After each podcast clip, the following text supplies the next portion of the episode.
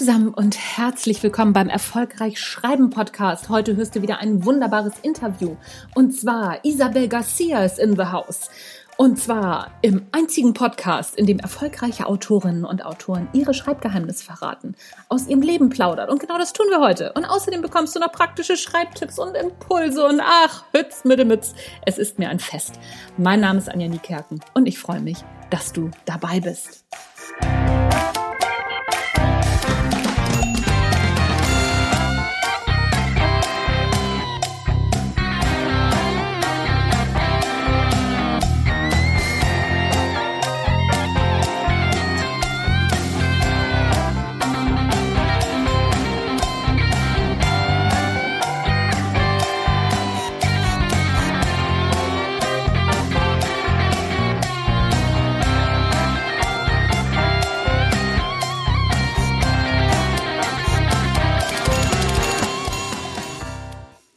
Mir zu Gast ist Isabel Garcia. Isabel redet und zwar darüber, dass jeder gut reden kann.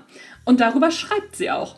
Aber nicht nur das Buch Gut reden kann jeder, auch Titel wie Ich kann auch anders, Schlagfertig in der Schule oder Lipödem.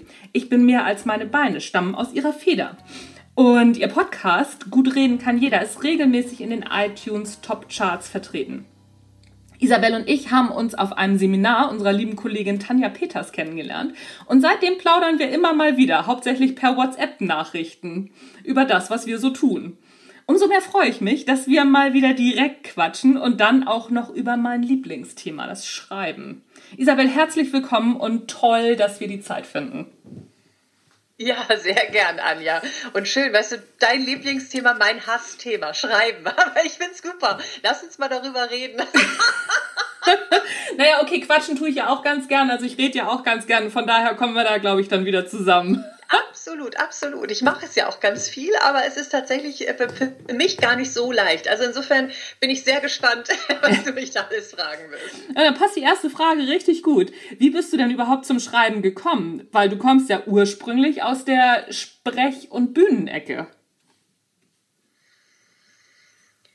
Das habe ich tatsächlich schon sehr, sehr früh gemacht. Also in der Tat habe ich früher ähm, wenn mir langweilig war, das finde ich ja auch heutzutage, ne, die Kindern ist ja häufig gar nicht mehr langweilig, wo ich so denke, ah, mhm. schade, denn da steht so viel Kreativität. Ah, also wenn mir wirklich langweilig war, das ist so ohne Fernseher. Wir hatten kein Handy früher. Ich bin schon in dem Alter.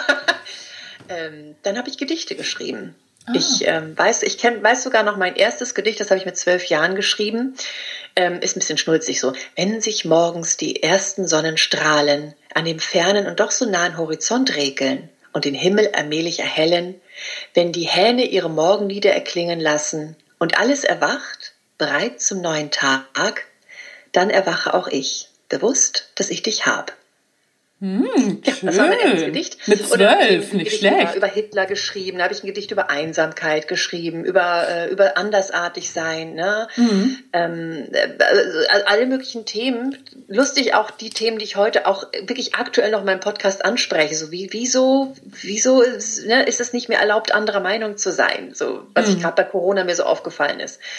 Ähm, aber da schweife ich schon wieder ab. Also ich, ich habe angefangen, ich habe immer schon gern geschrieben, ich habe sehr gern Briefe geschrieben. Damals 20 Seiten lange Briefe mhm. an meine Freundinnen, an meine Eltern, wenn ich mal in Urlaub war ähm, oder auch als ich mit 18 ein Jahr lang äh, weg war in, ähm, als Au-pair-Mädchen in London. Ich habe Briefe geschrieben ohne Ende. Mhm. Das Telefonieren war zu teuer, damals wie gesagt Handy, bla, Internet war ja alles nicht. Also habe ich Briefe geschrieben und es wurde mir immer schon gesagt, oh, du kannst so toll Briefe schreiben, du kannst so schön Geschichten schreiben. Und dann habe ich mich auch mal so an Kurzgeschichten versucht, mal besser, mal schlechter an.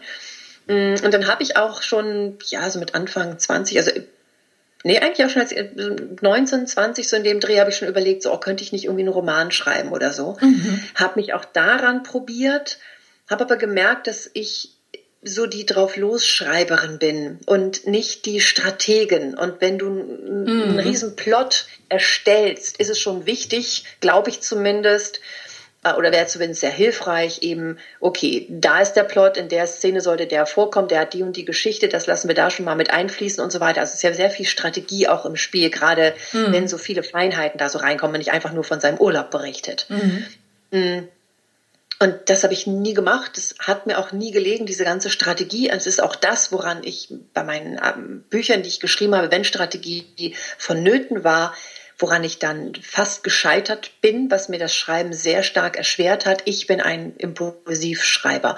Und dann kommt es aber, wenn du dann so einen Roman schreibst, dann habe ich irgendwie so äh, ja, die und die Jahre waren sowieso. Und dann habe ich eine Szene genommen, die fand ich total klasse. Und da bin ich voll ins Detail reingegangen und dann wieder wieder so oberflächlich. Und das passte natürlich gar nicht. Die, die es gelesen haben, haben gesagt, irgendwie, Isabel, du kannst nicht irgendwie über dieses eine, diese eine Szene im, im direkter Rede alles Mögliche aufschreiben und dann wieder fünf Jahre überspringen und dann wieder, das, irgendwie passt es nicht. Mhm. Ja, insofern habe ich es auch sein lassen. Ich merkte so, na, wahrscheinlich habe ich einfach nicht so ein Talent und habe es dann sein lassen. Hatte aber immer wieder Ideen. Also ich hatte auch mit Ende 20, Mitte 20, Mitte 20 schon, da bin ich ausgezogen und habe dann so gemerkt, boah, es sind so viele Menschen, die ausziehen und die überhaupt nicht wissen, also kein, kein, kein Buch in der Hand haben, meine ersten Schritte in der eigenen Wohnung. Und das mhm. habe ich damals habe ich alles gesammelt, habe gedacht, so es müsste so von A bis Z, so nach dem Motto, wie kocht man Kartoffeln oder wie bügele ich oder was bedeuten diese Zeichen bei in, in den in den Pullovern, weil wie wasche ich Wäsche? Und, das weiß ich äh, bis heute nicht. Haushaltsgeräte brauche ich? Ja. Und ähm,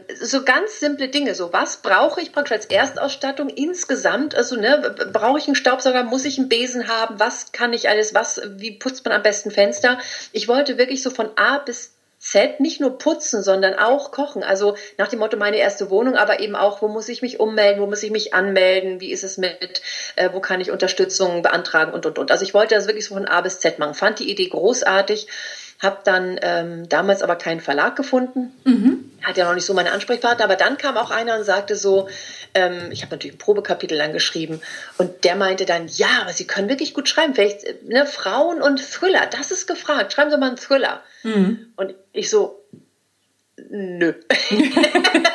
ja bei ihnen selbst zu schreiben, da wäre ich dann wieder gescheitert wie eben mit 20, als ich mich da probiert habe. Und dann habe ich es eigentlich immer so in so einem Kasten gehabt, so irgendwann mache ich mal die Idee von ich ziehe aus und so. Ich glaube, ich hatte damals sogar schon einen Titel mir überlegt. So.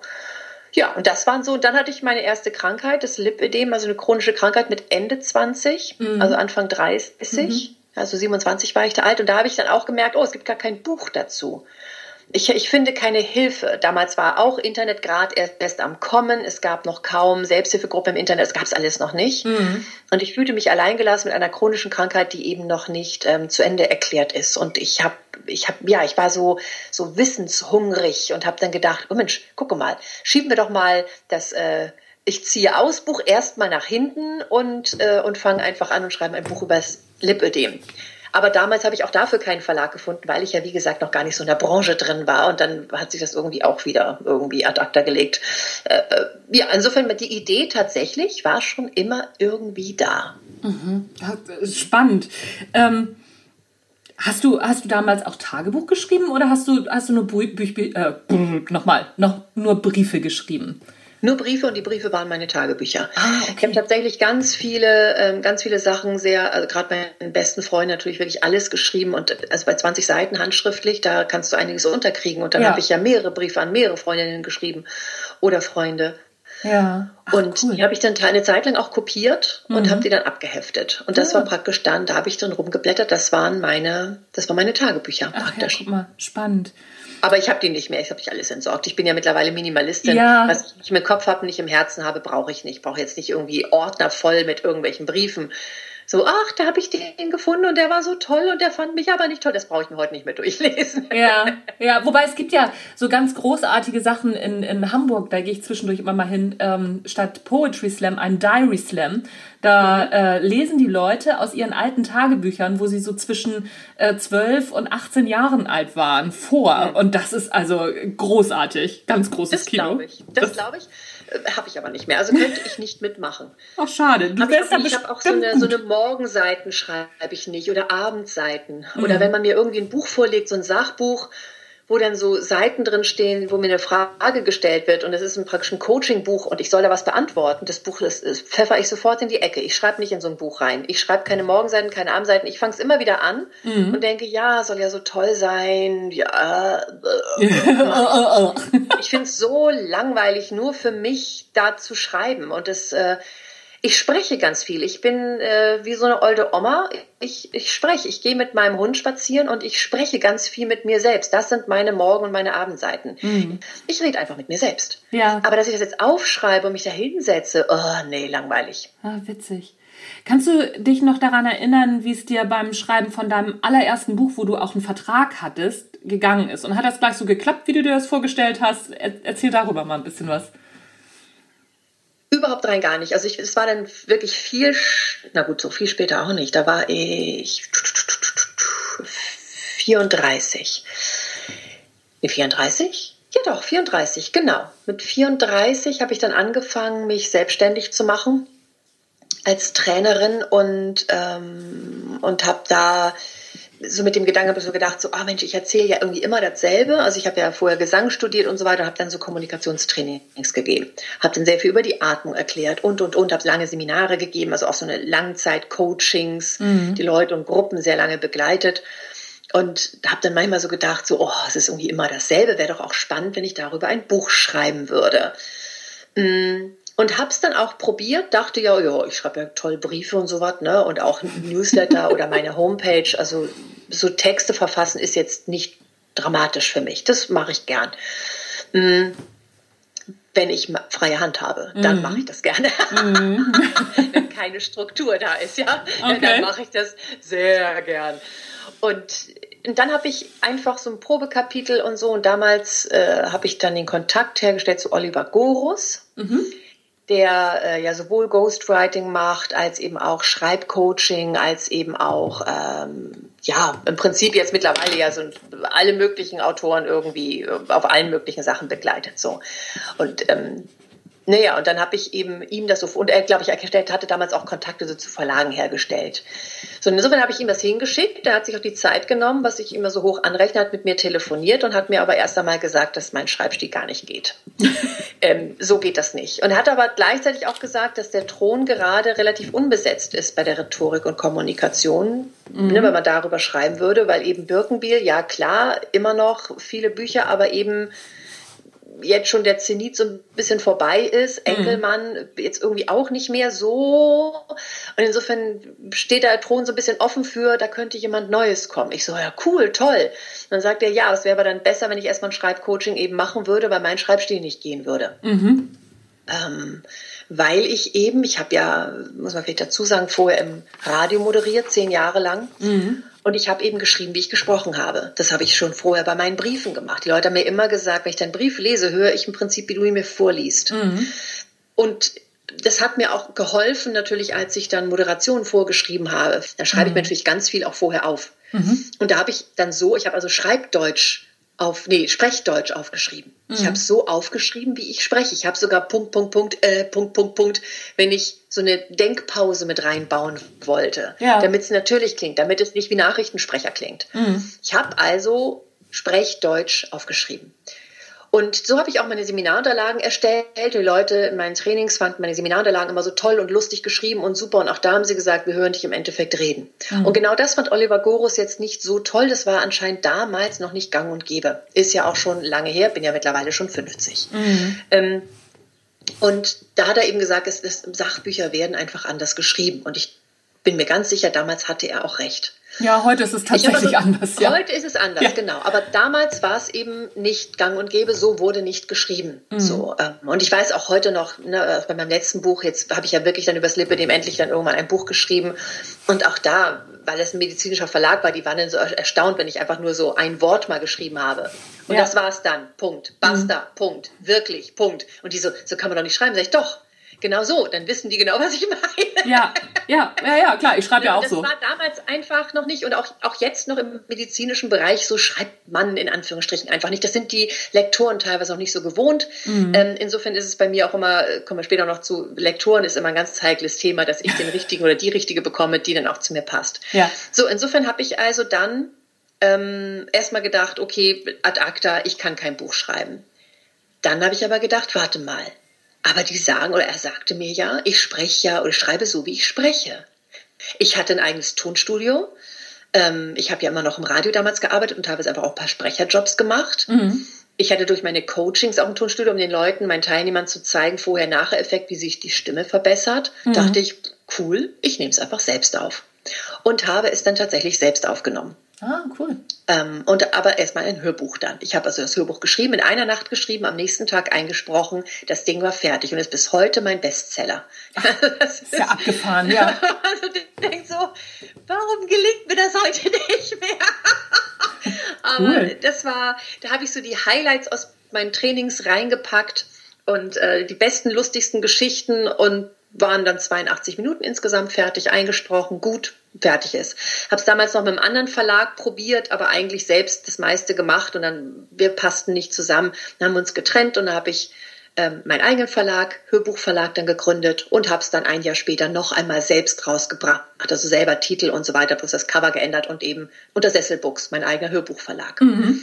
Und dadurch habe ich es dann eben bei Amazon rein und habe ich äh, bei, bei, bei Audible rein und ich hatte ein Wahnsinnsglück, dass eben Audible, warum auch immer, das irgendwie gesehen hat, ja, bei iTunes oder Audible, ich weiß gar nicht mehr genau. Auf alle Fälle war ich sowohl bei iTunes als auch bei Audible war ich monatelang auf Platz 1 und nicht im Wirtschaftsbereich, nicht im Sachbuchbereich. Ich war auf Platz 1 cool. bei äh, von allen Hörbüchern, vor den Brigitte-Romanen, vor Eckhard von Hirschhausen, vor Harpe Kerkeling, damals noch mit Ich bin dann mal weg. Ich war auf Platz eins monatelang. Und das war natürlich der Hammer. Mhm. Also den Leuten hat's gefallen, aber es war natürlich auch, weil es eben vorgestellt wurde. Und dann sind andere da beim Magazine, MDR, Hamburger Abendblatt, haben das dann eben geholt. Natürlich auch ne, mit viel, ich habe viel Pressearbeit dann auch gemacht oder zumindest probiert, ne, nicht mhm. ausprobiert. Und damit hatte ich praktisch meinen ersten Bestseller und dachte ich, okay, gut, Bücher schreiben ist nicht. Und dann kam aber natürlich dann eben die Verlage und sagten, boah, das läuft ja richtig gut, dieses Hörbuch, ja. das ist ja der Wahnsinn, wollen Sie dazu nicht ein Buch schreiben? Mhm. Und jetzt kommen wir wieder. Damals kam der Wiley Verlag auf mich zu. Ich so, boah, ey, das ist ja der Hammer, ja. Was für ein toller Verlag. Und dann kam die Struktur. Ich habe drauf losgeschrieben und die so, ähm, nee, also das Kapitel sollte schon so und so viel, also erstmal bitte in der Schriftart schreiben, mit dem Abstand, ähm, so und so viel Zeichen nur pro Seite. Ähm, es darf nicht ein Kapitel irgendwie so und so viel Zeichen haben, das nächste Kapitel viel weniger Zeichen haben. Also die Kapitel sollten schon ähnlich lang sein. Dann sollte es so, so, so, so, so hat ein Sachbuch zu sein. Und ich habe es wirklich probiert und ich hatte ein Höllenhalbes Jahr Oh, äh, wirklich, weil ich, weil ich im, jeden Abend vor diesem, dieses typische, vor diesem blinkenden Cursor und in dieser Struktur, äh, meine, meine Kreativität ist weg. Ich, ich sitze da und ich kann nicht. Vielleicht ist es eine Blockade, ne, vielleicht kann man es mit Hypnose mal irgendwie weg. Ich habe keine Ahnung. Ich, ich, ich stehe davor und es ist weg.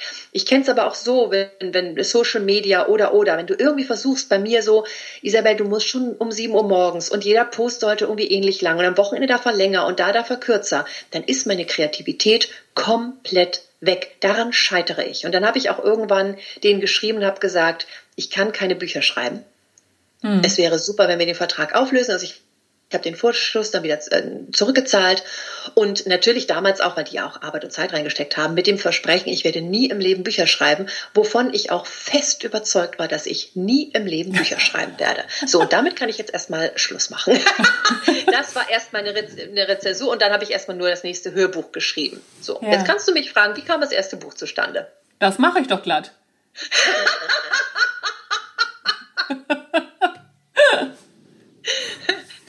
Ich wurde dann wieder angerufen und ich wurde wieder gefragt, so Frau Garcia und ich so nein. Damals war es dann auch, das war 2010, ähm, habe ich dann mir auch mal so einen Berater genommen, weil ich dann gedacht habe, ach die große Bühne ist ja auch cool, Mensch, andere sind Speaker, warum bin ich das nicht? Was auch immer das war.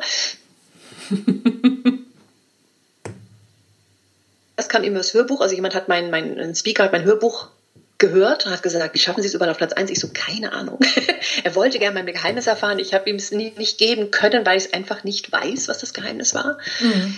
Und habe dann ähm, aber ein Training bei diesen Menschen gemacht, so ein Tagestraining, Tagescoaching und er hat mir dann so verraten, weil er dann sagte, wieso bist du eigentlich kein Speaker und ich wusste überhaupt nichts mit dem Begriff anzufangen. Und als ich dann gehört habe, oh, da verdient man mehr als als Trainerin und so weiter, dachte ich, oh, ist ja cool, macht mehr Spaß, weil ich vorher auch schon natürlich als Rednerin gearbeitet habe. Mhm. Als Moderatorin stand ich ja auch mal auf der Bühne, habe Veranstaltungen moderiert, ähm, ich habe Vorträge gehalten und ich habe aber vorher immer kein Geld dafür genommen, weil ich mir dachte, das, das ist ja leicht. Weißt du, ich einfach so eine Stunde hinstellen, ein paar Highlights rausholen, Leute zum Lachen bringen, das ist ja einfach. Da kann ich ja kein Geld für nehmen. Ja, super. und habe ja später mitbekommen, dass man da äh, ja mehr Geld verdient. Naja, und dann hat der auch wieder gesagt, dieser Coach, und wichtig ist es, du musst ein Buch schreiben. Sag ich, nö, kann ich nicht. Das ist abgehaktes Thema, kann ich nicht, kann ich nicht, kann ich nicht, vergiss es, ein schöner Glaubenssatz. Ich habe ja schon mein Hörbuch, läuft ja super, das muss reichen. Mhm. Hat ja auch gereicht. Mhm. Und dann kam wieder, wie gesagt, ein Verlag auf mich zu. Ich wieder meine Standardantwort, nein, geht nicht, obwohl ich natürlich diesen Berater gerade im Hinterkopf hatte. Und dann haben die gesagt, warum nicht? Weil ich nicht schreiben kann. Und die dann so, ist ja komisch, hast du das Hörbuch geschrieben. Sag ich, ja, das ist was anderes. Das kann ich, ich kann aber kein Buch schreiben. Ich habe diese Struktur, ich scheitere daran.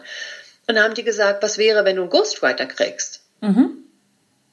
Ich so, ähm, wie funktioniert das? Und hat er ein bisschen, erklärt, wie das funktionieren würde und so weiter. Mhm. Und da habe ich gesagt, okay, kann man ja probieren, haben uns also getroffen und so weiter und so fort. Und tatsächlich ist mein erstes richtiges Buch dann mit einem Ghostwriter entstanden. Ach cool. Ich habe zwar dann, ähm, also der war bei meinen Trainings dabei, der war so bei mir und hat mich interviewt, er hat also ich mein Hörbuch angehört und ganz viele, meine ganzen Seminarunterlagen bekommen und so weiter. Ähm, ich habe dann wenn er das so geschrieben hat, er hat das häufig sehr stark so runterkomprimiert und mein Storytelling natürlich nicht so mit reinbringen können. Mhm. Äh, insofern habe ich ganz viel selbst geschrieben. Sagen wir mal so, ich denke mal so 40 Prozent, 40, ja, würde ich sagen, habe ich selbst geschrieben. Mhm. War aber was anderes, in so eine Struktur reinzugehen und zu sagen, hier kann ich noch eine Geschichte, hier noch eine, hier wäre es noch ein bisschen länger. Und ich habe auch immer gesagt, lasst mich mitentscheiden. Ich will das Cover mitentscheiden, ich will den Titel mitentscheiden. Ich will, dass ich einfach Mitspracherecht habe. So, ja. Und ähm, das war mir ganz wichtig. Das haben sie mir alles zugestanden, weil die mich ja unbedingt haben wollten, weil ich ja nun mit dem Hörbuch so ein Bestseller gelandet habe. Mhm. Und die hofften natürlich mit dem Buch dann, dass es ein ähnlicher Bestseller ist. Äh, lange Rede, kurzer Sinn. Ich habe mit keinem einzigen Buch bisher die Erfolge feiern können, die ich mit den Hörbüchern gefeiert habe. Obwohl meine Bücher sehr gut ankommen, ist es trotzdem so, dass ich damit lange nicht die Aufmerksamkeit bekomme wie mit meinen Hörbüchern. Mhm. Erstaunlich.